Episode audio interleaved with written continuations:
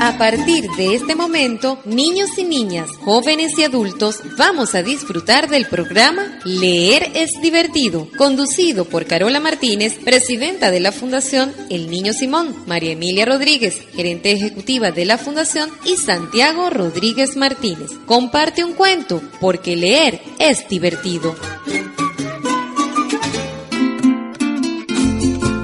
Buenas tardes, estamos muy felices de nuevo de iniciar para ustedes el programa número 4 de Leer es divertido, hoy miércoles 20 de febrero. Aquí con nosotros está un invitado especial que ha transitado el maravilloso camino de hacer de leer algo que sea muy divertido a través de muchos programas, de muchas iniciativas aquí en el estado Guárico. Se trata de Maximiliano Rebolledo. Bienvenido, Maximiliano. Gracias, Carola, por invitarme a este hermoso programa que, bueno, como te lo voy a comentar acá, temprano estuvimos nosotros en un programa donde la pasamos muy bien, que se titula Degustando el Mundo de la Lectura. Ya no estamos solos, ya nos estamos consiguiendo todos en el camino en esa gran labor de acercar al niño a la lectura con esas estrategias maravillosas. De verdad, gracias. No, gracias a ti. Cuando yo me enteré que Maximiliano tenía el programa Degustando la Lectura, yo dije, qué bueno porque si sumamos esfuerzos vamos a tener más éxito de hacer que los niños y niñas se enamoren de la lectura, porque leer es bueno, es divertido y aparte de eso es saludable. Nos acompañan acá en el estudio eh, mis eternos compañeros de aventura. Está conmigo Santiago Rodríguez, y Guillermo Rodríguez. Y antes de darle la palabra, yo voy a presentarles a los otros dos compañeros que nos tenemos hoy de invitados especiales. Él está al frente de mí y luce muy, muy relajado. Se trata de un niño que no solamente lee y escribe, él fue un poquito más allá, porque aparte de leer y de escribir, Miguel Martínez hace sus propios cuentos. Dinos algo, ¿cómo es eso que tú haces tus propios cuentos, Miguel? Cuéntanos, todos estamos curiosos por saber cómo se te ocurrió la brillante idea de hacer tus propios cuentos. Bueno, porque yo veía que las personas eh, hacían sus cuentos y yo también lo quería hacer como ellos. Y también porque todos los cuentos que yo leía me gustaban y me daban ideas. Me parece muy bien. Yo no he hecho ningún cuento en mi vida. Tengo que empezar para poder alcanzarte. Y bien rápido. Y por último, hemos dejado para presentar a una preciosa niña que al igual que Miguel luce muy relajada, está en su mundo, también le gusta mucho leer y voy a leer muy bien para no cometer ningún error. Ella se llama Esmeralda Orasma. Tiene ocho años. Y ella va a saludarles y le va a explicar que estudia, qué le gusta hacer, nos va a decir que por qué leer es divertido y una cantidad de cosas más. Adelante. Yo me llamo Esmeralda Orasma, estudio cuarto grado, sección A. Y yo creo que leer es divertido porque nos da nuevas ideas. Nuevas ideas como que cuéntame de una idea que con el sencillo acto de leer a ti se te ha ocurrido? A ver. Aunque si tú crees en tus sueños, puedes alcanzar lo que quieras. Si tú crees en tus sueños, puedes alcanzar lo que quieres. ¿Y por qué tú crees que ese es un mundo de los niños? Y los adultos a veces se nos olvidan, se nos olvida soñar. ¿Por qué tú crees que los adultos en ocasiones no soñamos? En realidad no sé. En realidad no sabes. ¿Y tú sabes, Miguel? ¿Tú tienes sueños? ¿No tienes sueños? Algunos. Y mira, todos tenemos sueños. Algunos los podemos contar. Otros como que no lo podemos contar y mucho menos en la radio. Pero tú me puedes decir un sueño que sí puedas contar. Bueno, llegar más allá y lo, este, lograr todo lo que yo quiero. Lograr todo lo que tú quieres. Cuéntanos, Santiago, por favor, un sueño que puedas contar. Bueno, gracias por invitarme por esta radio con mis amigos. Muchas gracias. Realmente estoy emocionado y muy feliz. Santiago está muy emocionado y muy feliz. Y entonces yo voy a preguntarle, aquí a mi lado derecho está el rey de las aventuras, de los lances, de los cachos, de todo ese mundo mágico que viven los niños, porque este niño tiene millones de historias. A ver, Guillermo, saluda. Hola, soy Guillermo. Bueno, yo sí tengo muchos sueños. Sueño pesadillas. Guille sueña pesadillas. Wow. Pero cuando lo- las madres somos como unas hadas que tenemos la habilidad que cuando nuestros niñas y niños tienen pesadillas, adivina lo que pasa. La mamá se despierta y va así a ver qué es lo que pasa. Entonces, yo sí tengo un sueño, Esmeralda. Yo tengo un sueño que ya se me hizo realidad. ¿Y cuál es? Bueno, no exactamente estar en la radio. Mi sueño era que cuando yo estuviera más viejecita, iba a meter todos mis cuentos en un morral, iba a ir de casa en casa contándole cuentos a los niños. Resulta que la vida me cambió y ahora no solamente cuento cuentos a los niños, sino que lo hago en la radio. Nuestro último invitado, no por eso el menos importante, es nuestro cuentacuento profesional. Es Carlos Álvarez. Yo le pregunté a Carlos que, ¿qué grado estudias tú, Carlos? A ver. Bueno, actualmente estoy estudiando primer grado con mi amiguita aquí, cuarto grado con mi amiguita Esmeralda. Bueno, yo creo que Carlos estudia eh, tercer grado, cuarto, primer grado, porque él es un cuentacuento profesional. Él va a ser nuestro cuentacuento estrella el día de hoy. El día de hoy eh, pensamos hablar muchas cosas y va a ser un, un set de leer divertido muy diverso, porque aparte de lecturas, tenemos títeres en el estudio. Vamos a disfrutar de unos títeres muy bonitos que nos trajo Maximiliano. Y el tema de hoy que vamos a tratar habla sobre la avaricia. El tema de hoy trata sobre La avaricia. la avaricia. Entonces, antes de entrar en materia y para que nos divertamos muchísimo leyendo, yo quisiera que alguien me definiera, es decir, que nos explicara qué es la avaricia. La avaricia es tener, es tener más y más dinero para ser millonario, pero eso nunca va a pasar. Muy bien, a ver Santiago, dinos qué es la avaricia. Bueno, la avaricia para mí es como tener y tener más cosas sin, satisf- sin satisfacerse con las cosas que tiene, que uno tiene. Oye, muy bien, pero es que todos queremos decir qué es la avaricia. A ver, Esmeralda. Yo creo que es tener más y más y más de una cosa y jamás y jamás para. Y no tiene un final. Nunca se termina. O sea, que el que tiene siempre quiere tener más y más y más y más. Pero, y jamás se satisface. A ver, Miguel, cuéntanos, ¿qué es la avaricia para ti? Miguel dice que, que no, por ahora no. Miguel nos va a hablar de otras cosas más adelante, pero es que Miguel, que él confiesa que está muy sereno, Miguel tiene una bolsa acá en el estudio con muchos libros que, como les dije al principio, él mismo construye. Y fue distinguido con un reconocimiento que le hizo el Consejo Legislativo del Estado Guárico. ¿Y saben por qué? Por hacer cuentos. Entonces, ya sabemos lo que es la avaricia, Vamos a leer cosas muy divertidas de lo que es la avaricia, pero antes vamos a escuchar, para relajarnos aún más, vamos a escuchar una linda melodía llamada Mi Caballito de Serenata Guayanesa y Ensamble Gurrufío.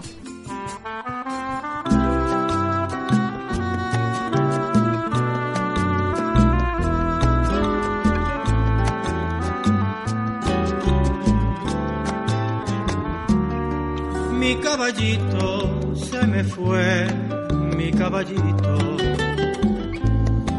Por un olvido no le puse la manea. O mejor dicho, que no fue por un olvido. Es que me gusta cuando corre y corcovea. Mi caballito se me fue, mi caballito, mi caballito, por un olvido no le puse la manera. por dicho que fue por un olvido. Por un olvido. Es que me gusta cuando corre corcovea. Se desespera la mañana aquí en mi pecho, porque yo tengo derecho de saber dónde andará. Y si es que lloro, no me da ninguna pena que me mire mi morena, como no voy a llorar. Se desespera la mañana aquí en mi pecho, porque yo tengo de saber dónde andará.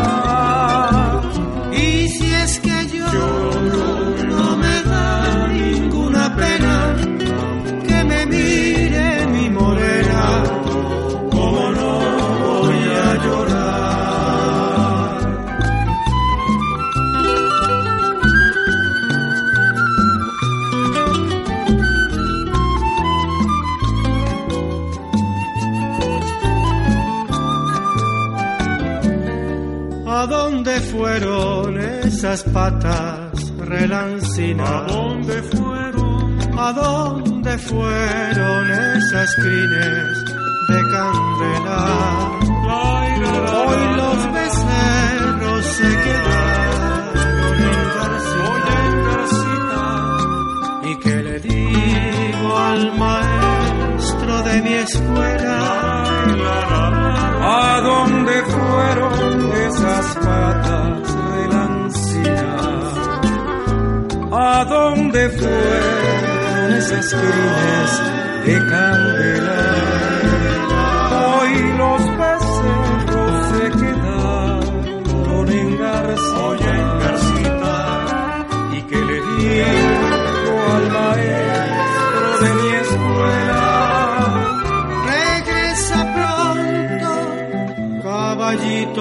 Primoroso, taguapire milagroso, ayúdame a resolver. Porque los hombres no son hombres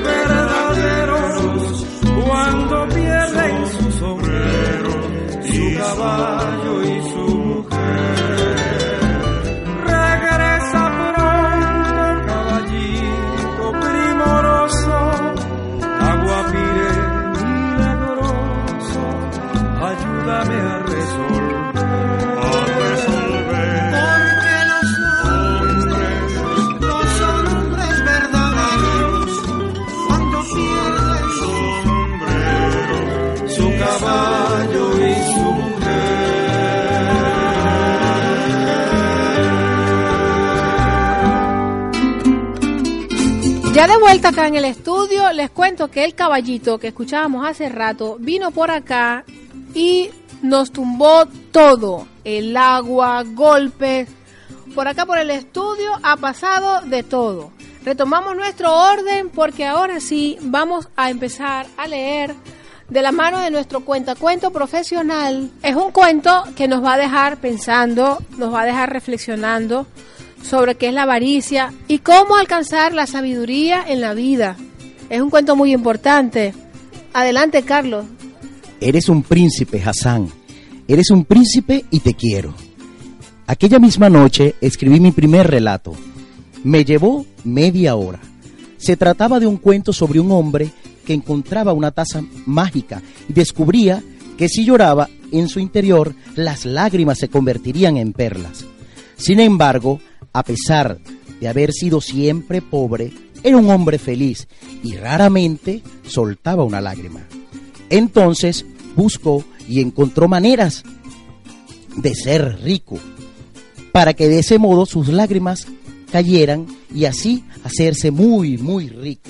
Y la historia termina con el hombre sentado encima de una montaña de perlas y a sus pies su noble perro Solín, que meneaba la cola una vez, dos veces y quedaba sin aliento. Pero Solín le qued- se quedó mirando al hombre y cojeando, caminó, caminó y caminó hacia el horizonte.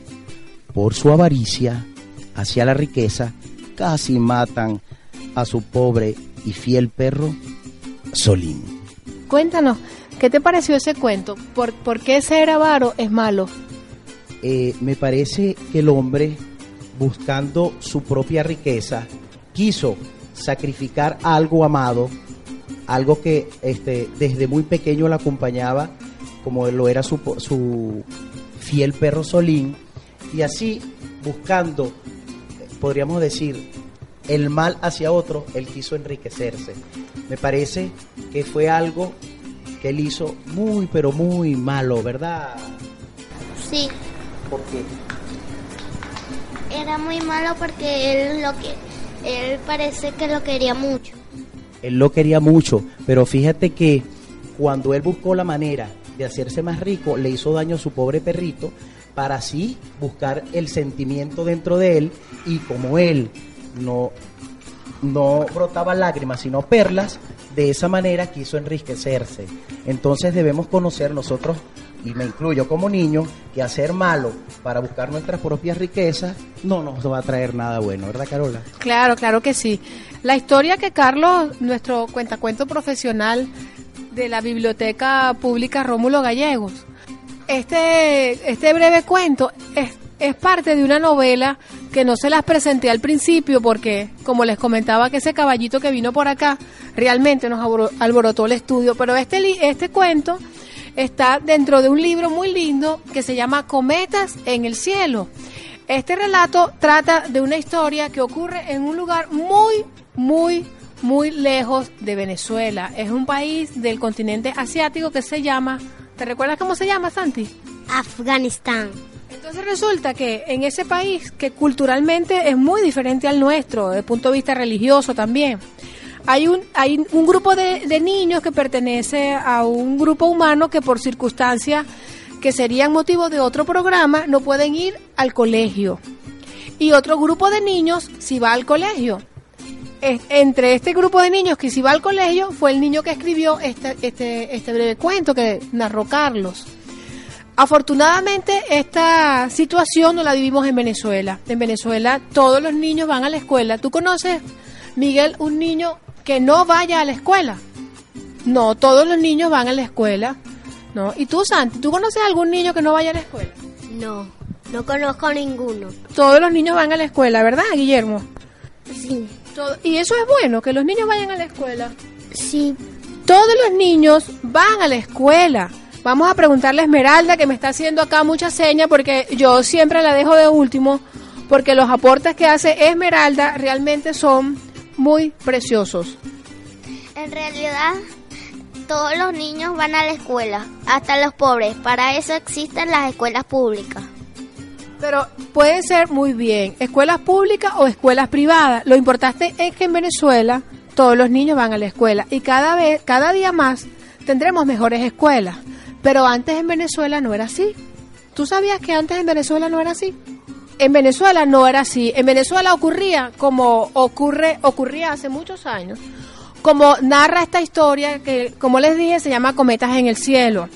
Allí esa desigualdad aún se mantiene razón por la cual hay niños que no van a la escuela, como en otros lugares, en otros países, que no van a la escuela. Por ejemplo, en África hay muchos niños que no pueden ir a la escuela porque sencillamente donde viven no hay escuelas. Entonces, en Venezuela, con el proceso revolucionario, el proceso histórico que se está viviendo en Venezuela de hace 14 años, ha habido un proceso de cada vez más todos los niños van a la escuela, pero no solamente van a la escuela, sino que estudian, estudian todo el día, hacen deporte y aparte de eso tienen su, ¿cómo se llama la computadora?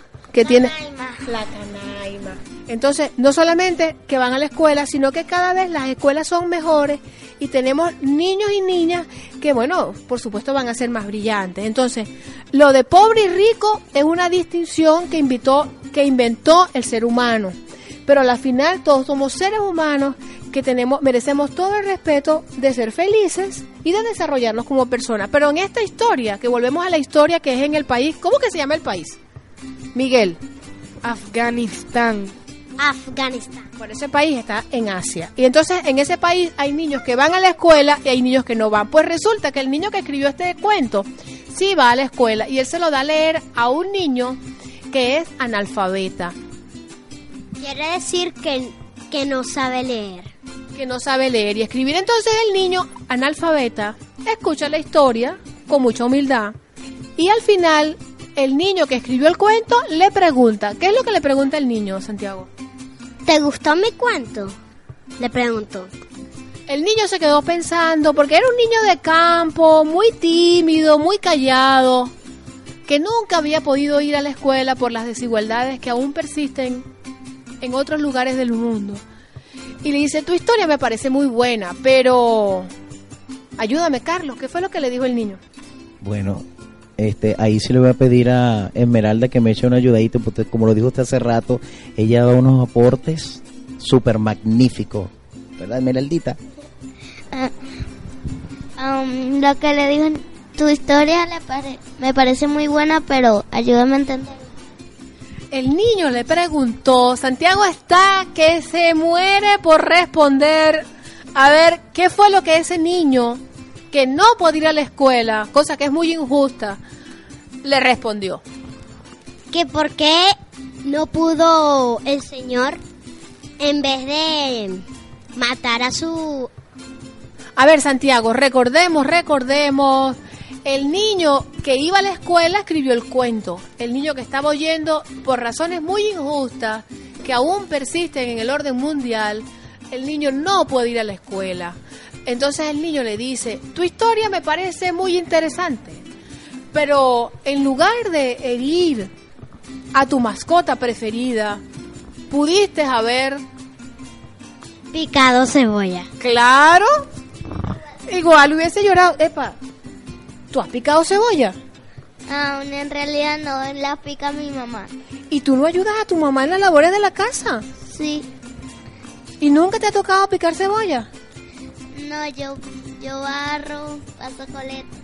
Bueno, pero como aquí en este set no hay igualdad de género, pero yo creo que aquí todos los caballeros que nos están acompañando, Maximiliano pica cebolla. A ver, Maximiliano, cuéntanos, ¿cuáles son las labores que tú haces? ¿Tú picas cebolla? Sí, sí me ha tocado picar cebolla. ¿Y lloras? ¿Tú lloras, Maximiliano? Sí. Uno llora cuando pica la cebolla, y- pero también hay técnicas para no llorar. Cuentan las, las, las sabias, las cocineras sabias y los sabios cocineros que cuando nos tocamos ese problema de que estamos llorosos, inmediatamente uno lava, se lava el cuchillo con agua rapidito y, y cesa del zumo, picarnos en los ojos y por lo tanto dejamos de llorar. Es como una técnica, pero sí, la cebolla hace, hace llorar. Entonces Miguel se ha decidido a darnos su opinión.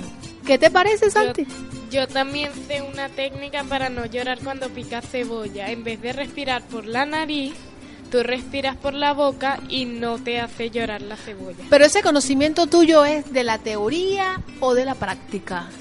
¿Tú ayudas a tu mamá en la casa? Sí.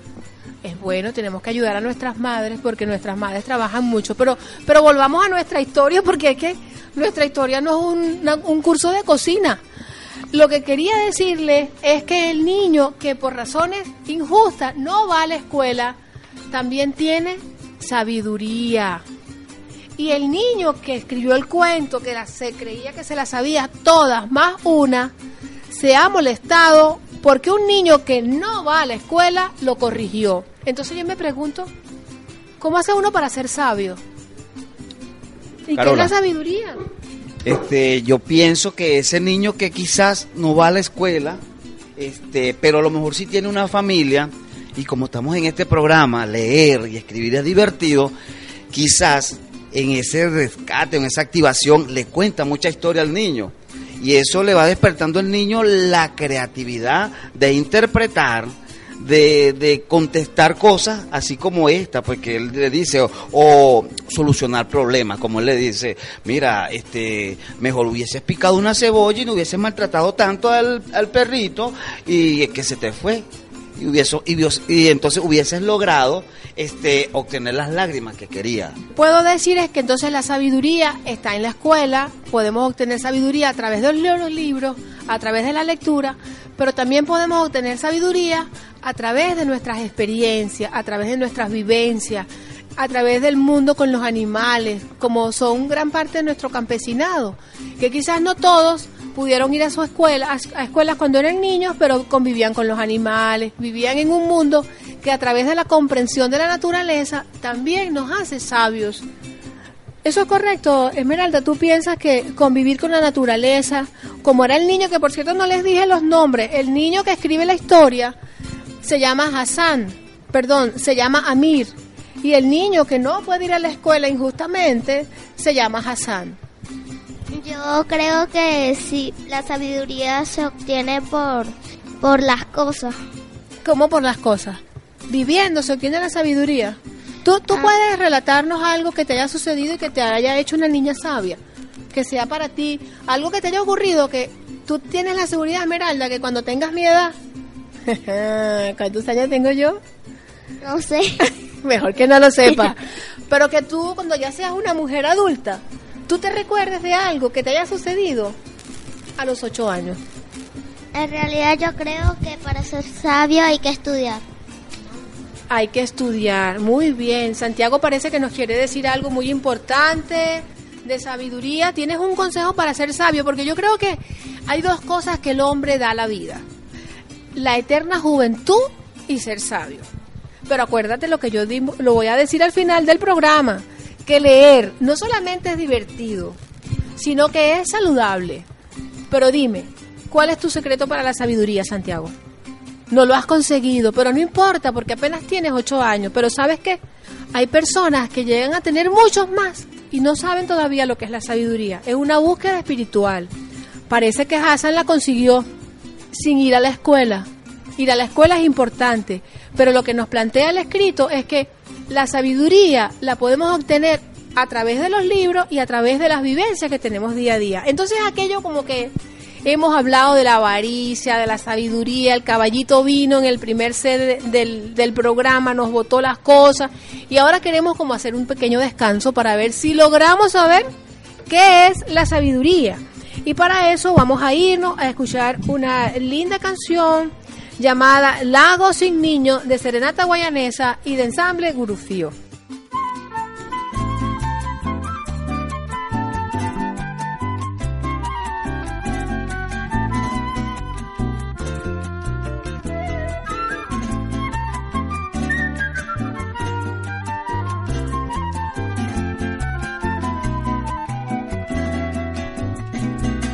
Me cuenta mamá de cuando yo era bebé.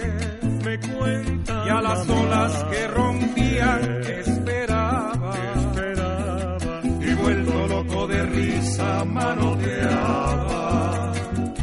Al agua haciendo espumas entre mis pies, pero con las mismas aguas un día enfermé.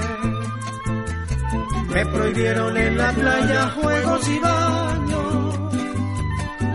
Que miro con mis ojos de 12 años Pregunto cuándo a mi lago volveré.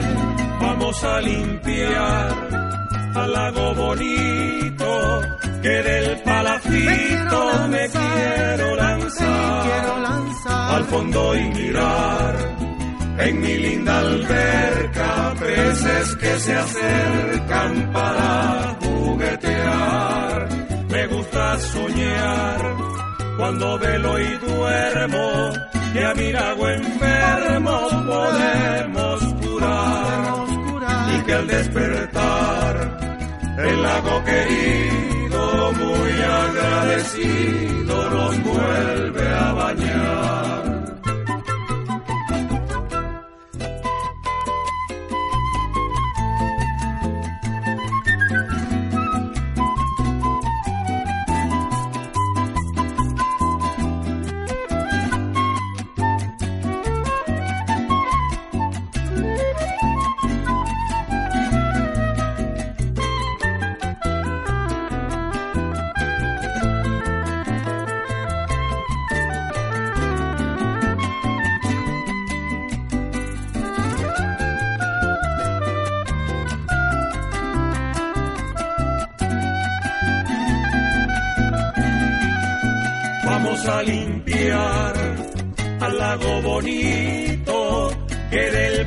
Me quiero lanzar, al fondo y mirar en mi linda alberca peces que se acercan para juguetear.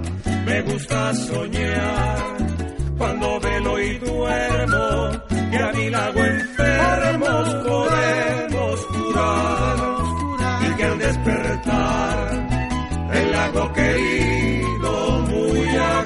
nos vuelve a bañar. La maestra hoy en la escuela nos enseñó, la maestra me enseñó. que nuestros antepasados paraujanos vivían en palacitos como hermanos, hasta que un pueblo lejano se acercó, se acercó, se acercó. Con otra forma de vida que al lago dio. Un progreso del que a veces no me alegro, pues le derrama basura y aceite negro, y lo hace un lago sin niños como yo. Vamos a limpiar al lago bonito que del palacito me quiero lanzar, quiero lanzar. al fondo y mirar en mi linda alberca peces que se acercan para juguetear. Me gusta soñar cuando velo y duermo que a mi lago enfermos podemos curar y que al despertar el lago querido muy agradecido nos vuelve a bañar, muy agradecido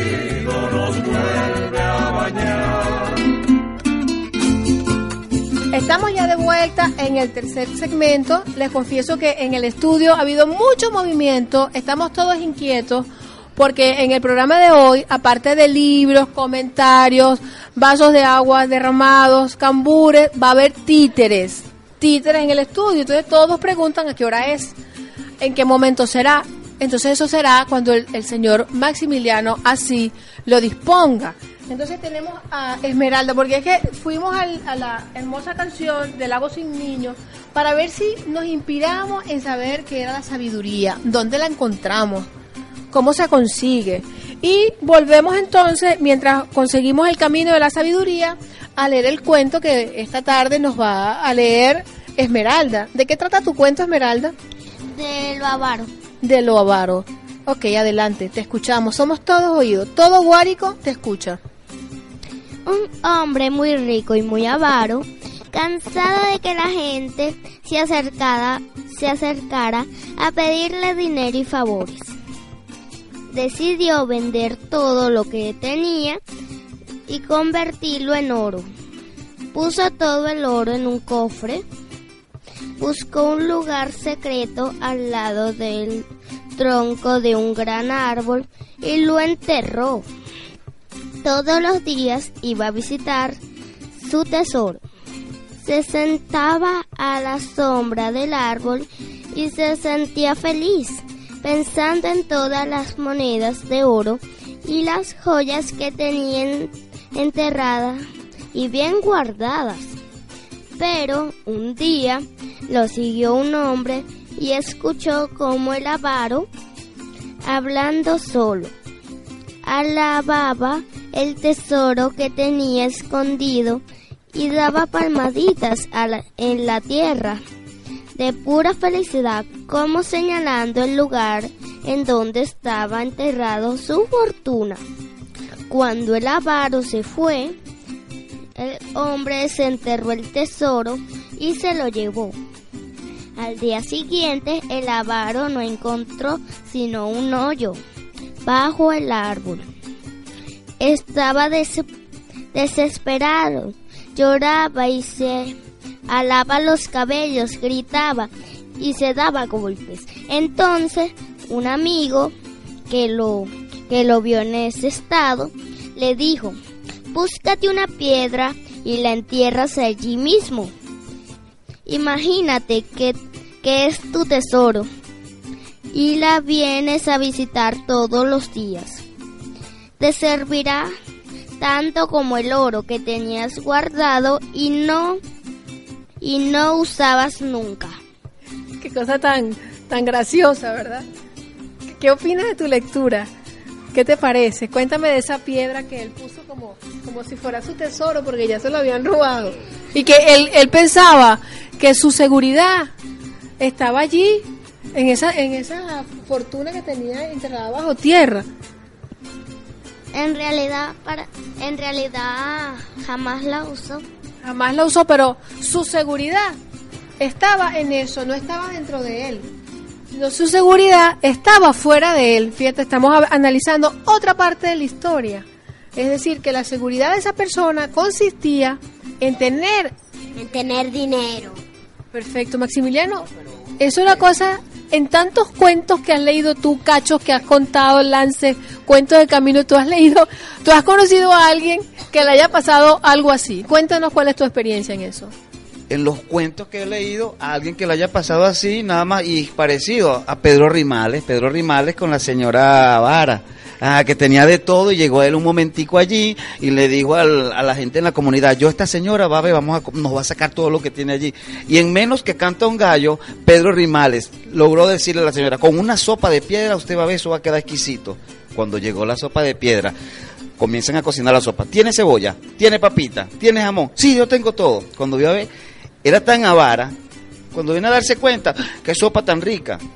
Y Pedro Rimales, con su astucia, logró eso. Es algo parecido con la piedra. El Señor tenía un tesoro escondido y no era el tesoro, sino de decir, tengo algo allí. Porque no era el valor lo que estaba allí, porque le llevaron el tesoro y con una piedra él siguió viviendo su vida normal. Sí, o sea, como existe aunque sea algo allí que tengo adorando. Perfecto, me parece bien. Miguel, tú, tú quieres, a ver, nuestro cuentacuento profesional, Carlos, que está haciendo primer grado, él quiere darnos su opinión porque esta lectura es como muy divertida. Sí, bueno, eh, yo quiero felicitar este, a Esmeralda porque se esmeró, ¿verdad? Este, narrándonos ese cuento tan lindo que nos dejó. Creo que nos ha dejado algo muy bonito a todos, que no debemos tener avaricia, ¿verdad, Esmeralda? Pero también me gustaría decirle a todos estos niños que nos están oyendo que este cuento, así como el que acaba de decir eh, mi colega Maximiliano, lo pueden conseguir allá en la Biblioteca Pública Central Rómulo Gallegos, allá en la Sala del Niño. Ese libro está, ese cuento es muy bonito y está en un libro que se llama El Libro de Oro de las Fábulas, Carola. Entonces invito a todos los niños de San Juan y Guárico que nos visiten y que de verdad busquen allí, este, eh, le digan a la amiga Miriam que está ya encargada de la sala que le puede facilitar, facilitar ese libro y no, no, no solo ese, Carola, hay muchos cuentos muy lindos, muy bonitos, llenos de magia, llenos de color, donde los niños pueden ir a, a leer, a trascender fronteras, a volar, ¿ves? Pueden subir con un cuento, pueden nadar, con un cuento, con un cuento ustedes pueden subir, volar. Ve, Esmeralda, ve, Guille, ven, niños. Carlos, y comentábamos hoy en el programa que que, este Carola. Carola, eh, que bueno, este cuando uno va a narrar o promocionar la lectura, uno le pregunta a los niños, ¿los animales hablan? Inmediatamente te dicen que no. Uno que otro dice el lorito, pero entonces viene el otro y dice, sí, pero no piensa. No, o sea, él repite. Eh, cuando uno llega aquí a la sala infantil, abrimos la gran ventana mágica y nos encontramos en este mundo acá en la biblioteca pública central Rómulo Gallegos nos encontramos con esa gran fantasía esa gran ventana y nos conseguimos un tigre que habla un conejo y cuentos como este cuentos sobre la avaricia ese avaro que todo el tiempo nunca falta en todos los cuentos Maximiliano, te escucho y me pregunto, el mundo de fantasía del que Carlos y tú hablan, ¿solo es de los niños? ¿Cómo puedo yo hacer para, ya siendo tan adulta, poder construir día a día mi mundo de fantasía? Porque por ahí dicen que todos los adultos tenemos un niño o una niña, pero cuéntame, ¿cómo yo hago para que todos los días renazca mi mundo de fantasía y poder soñar y poder tener la edad que sea, pero estar llena de proyectos, de, de ilusiones, ¿sabes? De fantasías. Cuéntame, ¿cómo yo puedo hacer eso? Bueno, eso tiene una fórmula mágica. Y la fórmula mágica que nosotros podemos conseguir es a través de la lectura. Acercarnos a la lectura, este, cada día de ver un libro, este, abrir esas páginas y ver qué me dice allí. Porque a veces los libros nos dicen cosas desde, desde dónde originan, desde dónde viene, de dónde viene esa génesis. ¿Ves? Hoy comentábamos también, es que la experiencia hoy fue tan fabulosa, de verdad, y es bueno transmitirla aquí en tu programa, leer y escribir es divertido, porque fue una experiencia demasiado buena que estuvimos contigo. ¿Qué te llamó la atención del día de hoy del programa? Bueno, lo que me llama la atención es que ya, ya, ya hay un gran grupo de personas detrás de este gran proyecto y que te vamos a acompañar. Y tú nos vas a acompañar a nosotros y eso, ¿ves? Pero eh, el origen, me hablaba, me comentaba sobre el conejo y el... Y el mapurite. Exacto. Entonces ese libro es indígena y ve cómo allí hay un origen, porque el conejo tiene ese tics nervioso en la nariz. Entonces viene de yo molestarme, abrir un libro y encontrarme con esas cosas que los libros nos enseñan. Me parece muy bien, pero... Y ahí está la fantasía, Carol. Ahí está la fantasía, Ahí está la fantasía, esa es la fórmula mágica. A ver, Esmeralda, cuéntanos qué nos tienes para compartir. Um, en el libro de lengua y literatura de cuarto grado hay un cuento llamado a un tío conejo y tío tigre. Ese es de la serie Proyecto, de leer, proyecto Leer, Cardenalito. Proyecto Proyecto son Leer los libros que el Estado venezolano le regala a todos los niños y niñas para que sin distinción de dónde vengan y cómo vivan, tengan acceso a la educación y a libros para leer porque en nuestro proceso histórico que nosotros vivimos aquí en Venezuela, eh, la educación nos hace libres y es para todos, independientemente de dónde estemos y cómo vivamos. Entonces, eso, eso es muy importante y eso ocurre aquí, no ocurre en otras partes del mundo. ¿Ves la importancia? Aparte de eso, reforzado, como dijimos, con la canaima. Entonces, bueno, aquí estamos muy emocionados. Nos han traído el tigre y el conejo y el, cangrejo. Esto también es, de la tribu Pemón. De la tribu Pemón. Ellos practican mucho la oralidad en los cuentos, en la narración. Miguel, y, y, cuéntanos, vale, yo te veo tan callado, pero yo sé que tú eres una persona que eres casi que un genio pero esa es la característica. A veces nos cuesta compartir, nos cuesta decir, mira cuánto he tenido yo que hacer para llegar a estar sentada acá. También a veces vencer un poquito el miedo, vencer un poquito de cómo lo, cómo lo sabré, lo, cómo lo diremos. Pero no importa, para adelante. A ver, dinos tu opinión. Dinos qué te ha parecido esta experiencia en el programa de hoy, que te confieso nos ha pasado de todo. Hasta un caballo tuvimos en el estudio. Buena, es muy buena y me gustó el tema de la avaricia. Eh, me gustó mucho porque así las personas saben lo que significa y no eh, eh, después no, va, no van a ser avariciosos. Miguel, ¿cuántas horas al día tú le dedicas a leer? Casi todo el día. Tú pasas todo el día leyendo. Sí.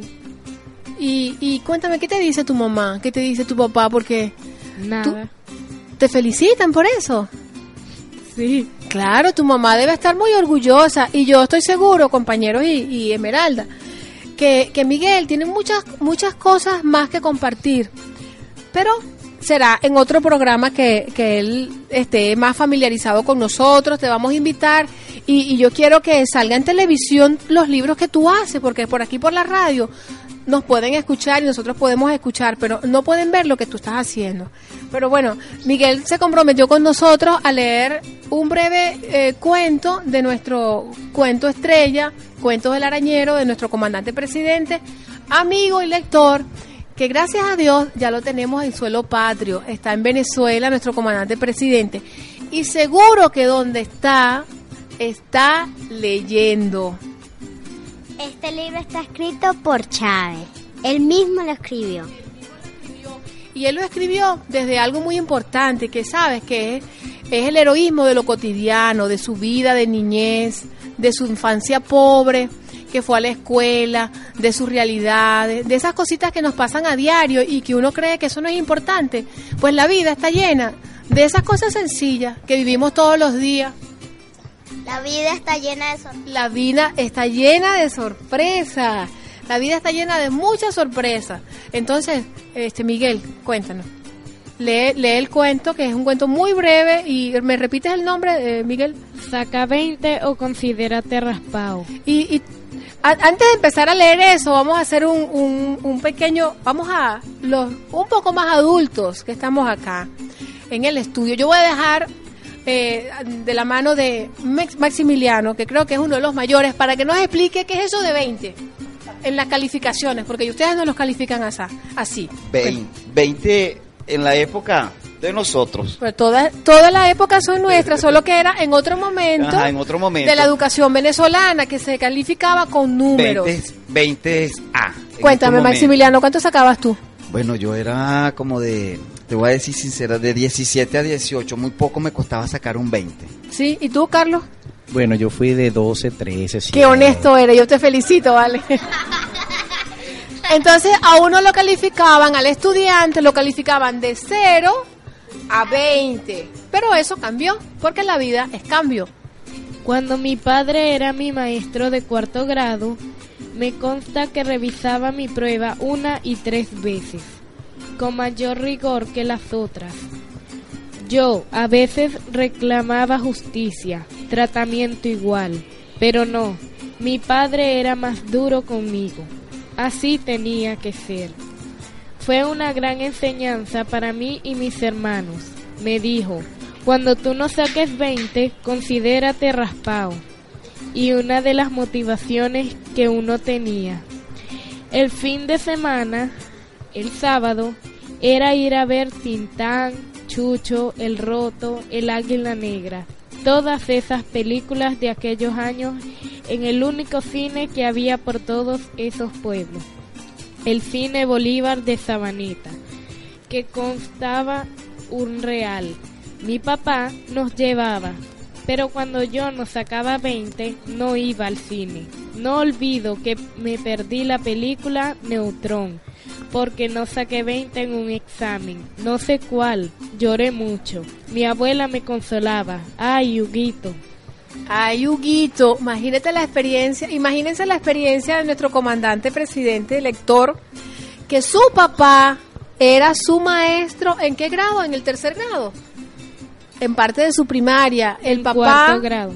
En cuarto grado. El papá era su maestro. ¿Cómo habrá sido esa experiencia? ¿no? Que me parece una experiencia muy bonita que tú llegues a tu colegio y el compromiso que debes tener que el maestro que tienes en el salón de clase sea tu papá, sea tu papá. Me parece muy Es un compromiso fuerte, tanto como para el- uno como docente y el niño. Porque imagínate, hay que comenzar a dar los ejemplos. Un compromiso de ambos. El portarse bien, cumplir con todo que asigne el profesor, porque ahí no eres tu padre, en ese momento es tu profesor. O sea, es algo complejo allí. Que cualquiera, mire, no es fácil. no, no, no es fácil. Y no porque sea su hijo le va a regalar la nota. Eso, muy bien. Al contrario, él dice que tienes que esforzarte para ser el mejor. Es una exigencia, aunque estamos conscientes que en la educación venezolana el proceso es un proceso liberador. Eso ha cambiado. Que los niños van a la escuela a aprender, no para compararse uno con el otro, sino para dentro de esa dinámica que es el aula de clase, dar lo mejor de sí. No compararse con el otro, sino en equipo aprender. Entonces, bueno, ya, ya dimos lectura al libro Cuentos del Arañero. Me parece una lectura muy agradable. Y a mí me parece que en, el programa que tienes leer y escribir es divertido, este es bueno destacar y decirle a todos nuestros usuarios y usuarias que sintonizan a Cantaguarico en estos momentos que en conversaciones con otros compañeros, como en el caso que usted hace, es de que el primer promotor de lectura que tenemos nosotros en el país es nuestro presidente. Porque cuando está en, en los discursos que él siempre da y esas cosas, cita un libro exactamente página y todo. Entonces, ¿qué más eso que cuando uno está en este trabajo de promover la lectura? Yo creo de- que bueno, y ese es el ejemplo. Ese es un ejemplo. Nosotros por eso escogimos en la producción de nuestro programa leer siempre un breve escrito del libro Cuentos del Arañero, porque consideramos que nuestro comandante presidente, aparte de amigo, es lector, ama a los niños y creo que es un, excelente, un excelente ejemplo. Este, nuestro presidente le mandamos un caluroso saludo desde los estudios de Cantaguárico, le deseamos pronta mejoría y vamos a hacerle llegar un libro para que el presidente también lo lea. Entonces, bueno, ya terminando el último segmento, vamos a escuchar un- un- una melodía muy, muy linda de la mano igualmente de Serenata Guayanesa y Ensamble Gurufío titulada El Rompeluto.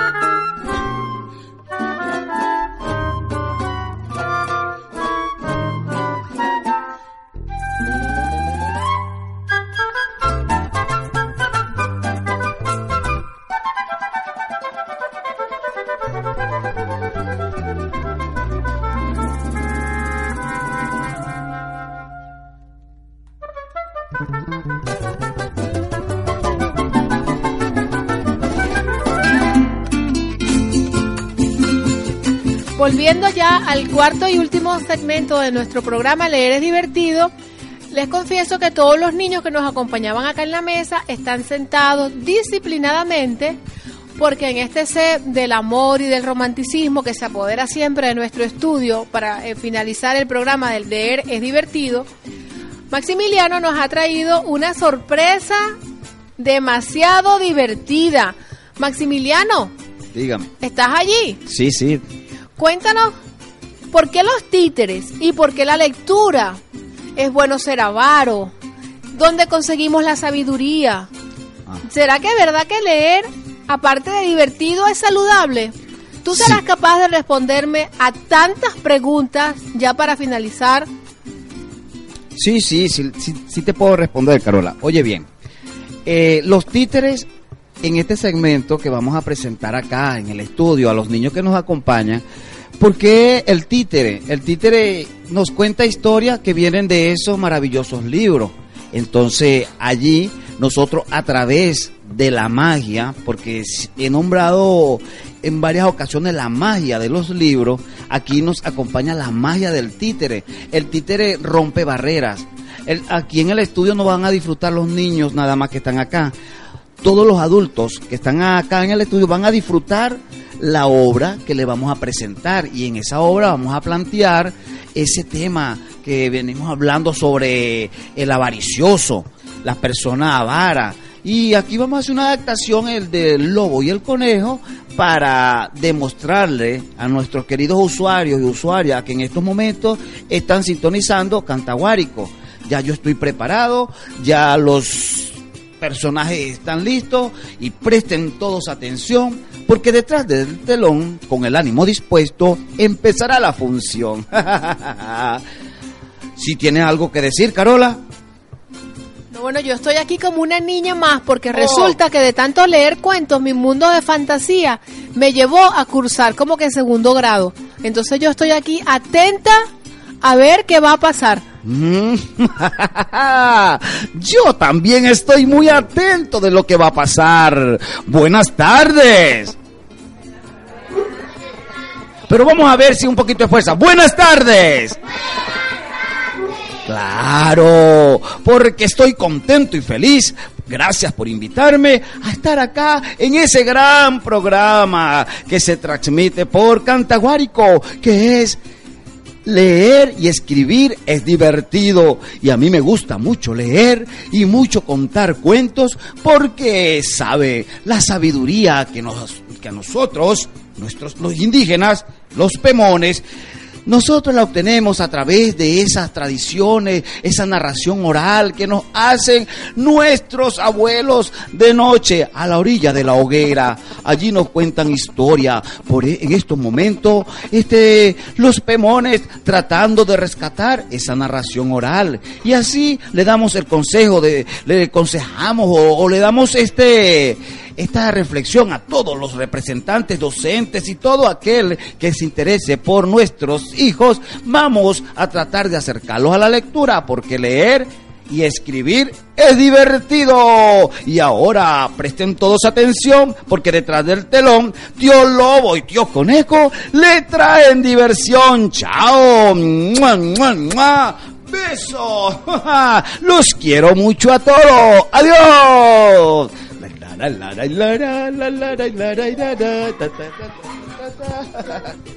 Un, dos, uno, dos, uno, dos, uno, dos, uno, dos, uno, dos, tres, cuatro, cinco, seis. Haciendo ejercicio, brincando por aquí, un brinquito para allá. Wow, uy, estoy llegando ya a la biblioteca pública porque me voy a encontrar con unos libros maravillosos.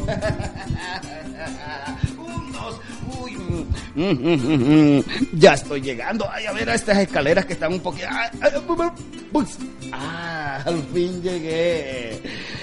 Hola, amiguito, ¿cómo están ustedes? Mm, mm, yo también estoy muy bien haciendo ejercicio. Vamos a hacer ejercicio. A ver, uno, dos, uno, dos, uno, dos, uno, dos. Vamos a ver. Ay, ya, pero me dio seno. Hay un poquito de agua por aquí. ¿No hay agua? ¿Sí o no? Ay, aquí conseguí un poquito de agua. Lapi, lapi, lapi, lapi, lapi, glu, glu, glu, glu, glu, glu. Lapi, lapi, lapi. ¡Ey! Epa. ¿Qué fue eso? ¿Qué fue eso? ¿Ah? No me estén asustando. Seguro que es Carola que me está asustando porque quiere que me dé un infarto del estómago y yo caiga. Pero no importa, voy a seguir bebiendo. Lapi, lapi, lapi, lapi, lapi. La cosa como que es verdad. Yo vi algo por allí. A ver, a ver, este, Miguel, dime algo. Guillermo, eh, es, eh, Esmeralda. Un, no, chica, no me digas bobo. Yo estoy bebiendo agua tranquilo, aquí no hay nada. ¿Qué hay por ahí? Mm, no, aquí estamos en plena ciudad y no hay lobos. Lápiz, lápiz, lápiz, lápiz, lápiz, lápiz, Era verdad, Esmeralda, aquí está un lobo. ¿Qué haces, muchacho loco? Yo, yo estoy tomando. ¿Tomando qué? Tomando agüita, señor. Tú no sabes que yo soy el lobo, dueño de todo esto, el gran avaricioso aquí, y ese el agua es mía. No, señor, usted está equivocado. Ese es de la madre naturaleza. ¿Y quién es esa vieja? Ay, Dios, no conoce a la madre naturaleza. ¿Ustedes la conocen, amiguitos? Los que están. Díganle, díganle duro, ¿qué es la madre naturaleza? Eso es. Todo lo que a mí no me importa nada, tierra nada. Yo me voy a comer este conejo. Sí me lo voy a comer. ¿Quién dijo que no? Sí. Que sí. Sí. Sí. Sí. Que sí, chicos. A la una, a las dos. Epa, conejito. Conejito, ¿dónde está? Conejito, ven acá que yo te conejo, conejito. Ay, Dios mío, este lobo vino. Ya va, ya va, ya va. Vamos a hacer algo, señor lobo. Yo le voy a decir una gran adivinanza. Si usted responde bien, me come. Y además, las adivinanzas están en los libros y eso también nos ayuda a acercarnos a la lectura. Bueno, bueno, está bien, yo en adivinanzas soy un experto. yo pasé de cuarto, de, no, no, de primer grado a educación inicial con buena nota. bueno, a ver, ahí va. ¿Qué hay debajo de un árbol? ¡Ay, qué mantequilla! debajo de un árbol, a ver, mira, Esmeraldas. Dime ahí, si tú me dices que hay, yo te doy en la orejita, aunque sea del conejo. Mm, mm, mm. No, no me van a decir.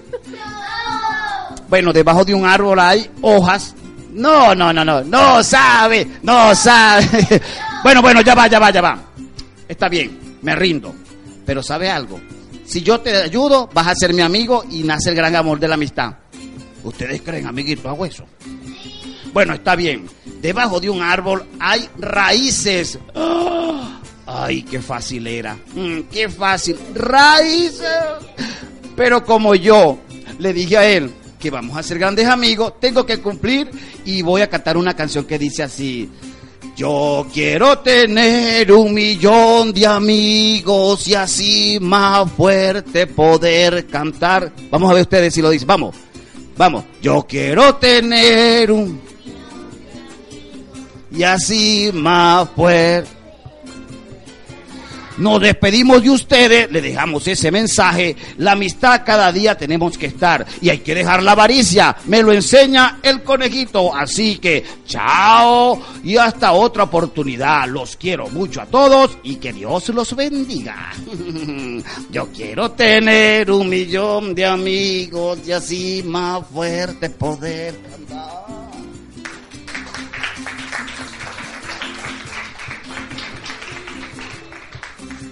Maximiliano, muchas gracias. Me queda una duda que creo que me voy a ir, a ir, nos vamos a ir del programa sin saber su respuesta. ¿Quiénes disfrutaron más? Si los niños, que apenas son cuatro, que están sentados, o los adultos, que somos muchos, Ajá. y que creo que nos convertimos en niños acá. Te escuchamos atentamente. Yo te doy las gracias y un beso porque nos has traído al estudio un momento para soñar. A ver, a ver, Carlos, ¿desde cuándo tú no veías títeres, vale? Bueno, la verdad que tenía como mm, 12 años que no veía títere. Yo había- me tuve la, gran oportunidad de ver a Maximiliano en la Plaza Bolívar en una jornada que tuvimos allí del libro. De verdad fue grandioso y hoy, bueno, lo vuelvo a felicitar. As- Yo estaba dentro de la cabina con él y desde ahí me reí, bueno, como usted no tiene una idea, pero calladito, en silencio, ¿no?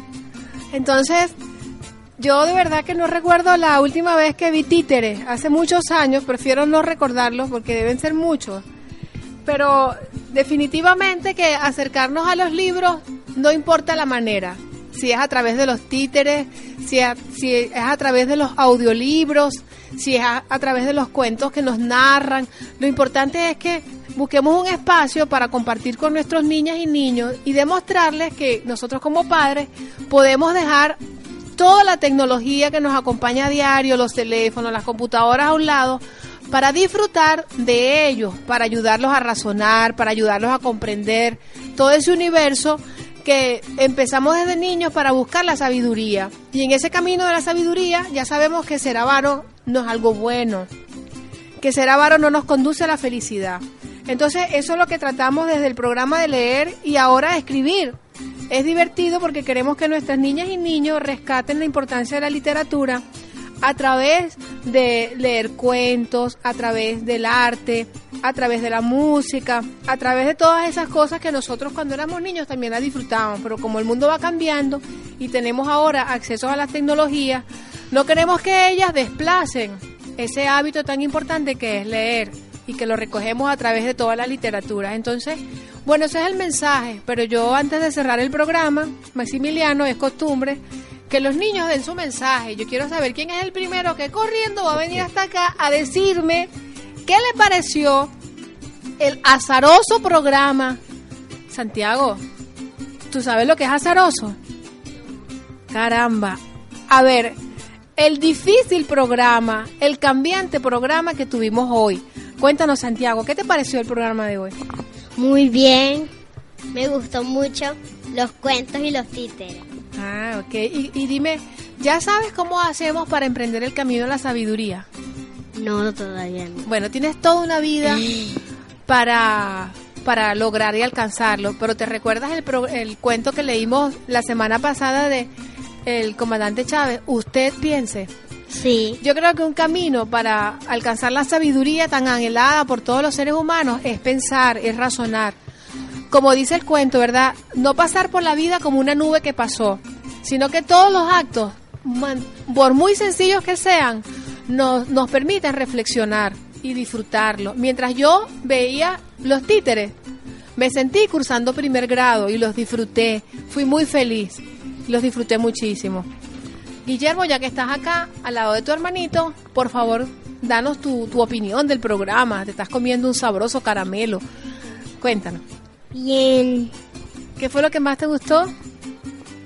Los títeres. Los títeres, los títeres, los títeres y la lectura, como diría nuestra compatriota María Alcira Matute, tienen mucho que ver. Ven, Miguel, no te quedes tan atrás, ven. Lo que más me reí fue que el lobo se comió la tierra. sí, sí. Cuéntanos, Miguel. Dinos tus apreciaciones del programa, qué pensaste. Ya estás más relajado, ya estás más reposado, porque ya viste que la experiencia de la radio es muy divertida. Entonces, yo sé que tú tienes muchas cosas que decirnos, ¿sabes? Porque tú lees. Y yo estoy segura que estás en camino a la sabiduría, la vas a alcanzar muy pronto. Pero dinos qué te pareció el programa. Me pareció muy bueno, me gustó los títeres y como dije hace rato, me gustó mucho el tema, eh, me gustó lo que leímos, entre otras cosas. Qué bien, gracias, Miguel. Esmeralda, danos tu opinión. Me gustó mucho, en realidad me gustó el tema y, y nos enseñó a no ser avariciosos, a disfrutar la lectura, a querer a los libros, no dañarlos. Muy importante, cuidar los libros es muy importante y los podemos subrayar. Si algo nos gusta, entonces uno le hace una notica para saber que está allí. Si no sabemos el significado de una palabra, la anotamos para luego buscarla en el diccionario. Entonces, bueno, yo me despido muy feliz. Carlos, me das tu opinión, ¿qué te pareció? Bueno, este, así como lo acaba de decir la niña Esmeralda, nos sentimos todos bien alegres, bien contentos, pues, está en esta cuarta entrega del programa. Este, sabemos que ya es un éxito, pues, que muchos niños eh, ya están hablando por allí en las calles, que, que quieren inclusive venir a participar con nosotros que quieren que quieren venir a narrarnos un cuento. Y los papás también. Y los padres también, sí, Porque claro. Maximiliano tiene mucha experiencia en eso, cómo, cómo ayudar a que en, en nuestros hogares poder hacer que la lectura sea algo cotidiano. Bueno, este, con la lectura hacerlo es ha- hacer el ejercicio. No decir no tengo tiempo, sino dedícale a tu hijo, padre, representante, dedícale a tu hijo por ejercicio, aunque sea 15 a 20 minutos, y verás que después te va a sobrar el tiempo y vas a obtener resultados tanto en el comportamiento de tu hijo como en, la, en el rendimiento académico. Ese es mi mensaje que le doy ya yo desde este hermoso programa. De verdad, gracias por invitarme. Aprovecho para despedirme de una vez completamente a la orden, siempre estaré a la orden de la comunidad en llevar los títeres y la lectura porque es una herramienta que se une en función de un solo objetivo, leer. que es leer. Bueno, yo me despido, ¿verdad? Muy complacida, muy, muy feliz por haber eh, estado con ustedes. Y siempre el mensaje para despedirme, para las niñas y niños de toda Venezuela que nos escuchan. Eh, tenemos que buscar al día el momento para jugar los videojuegos, para ver un rato de buena televisión, para montar bicicleta, para hacer un pequeño momento para leer, porque leer es divertido y aparte de es divertido, es saludable.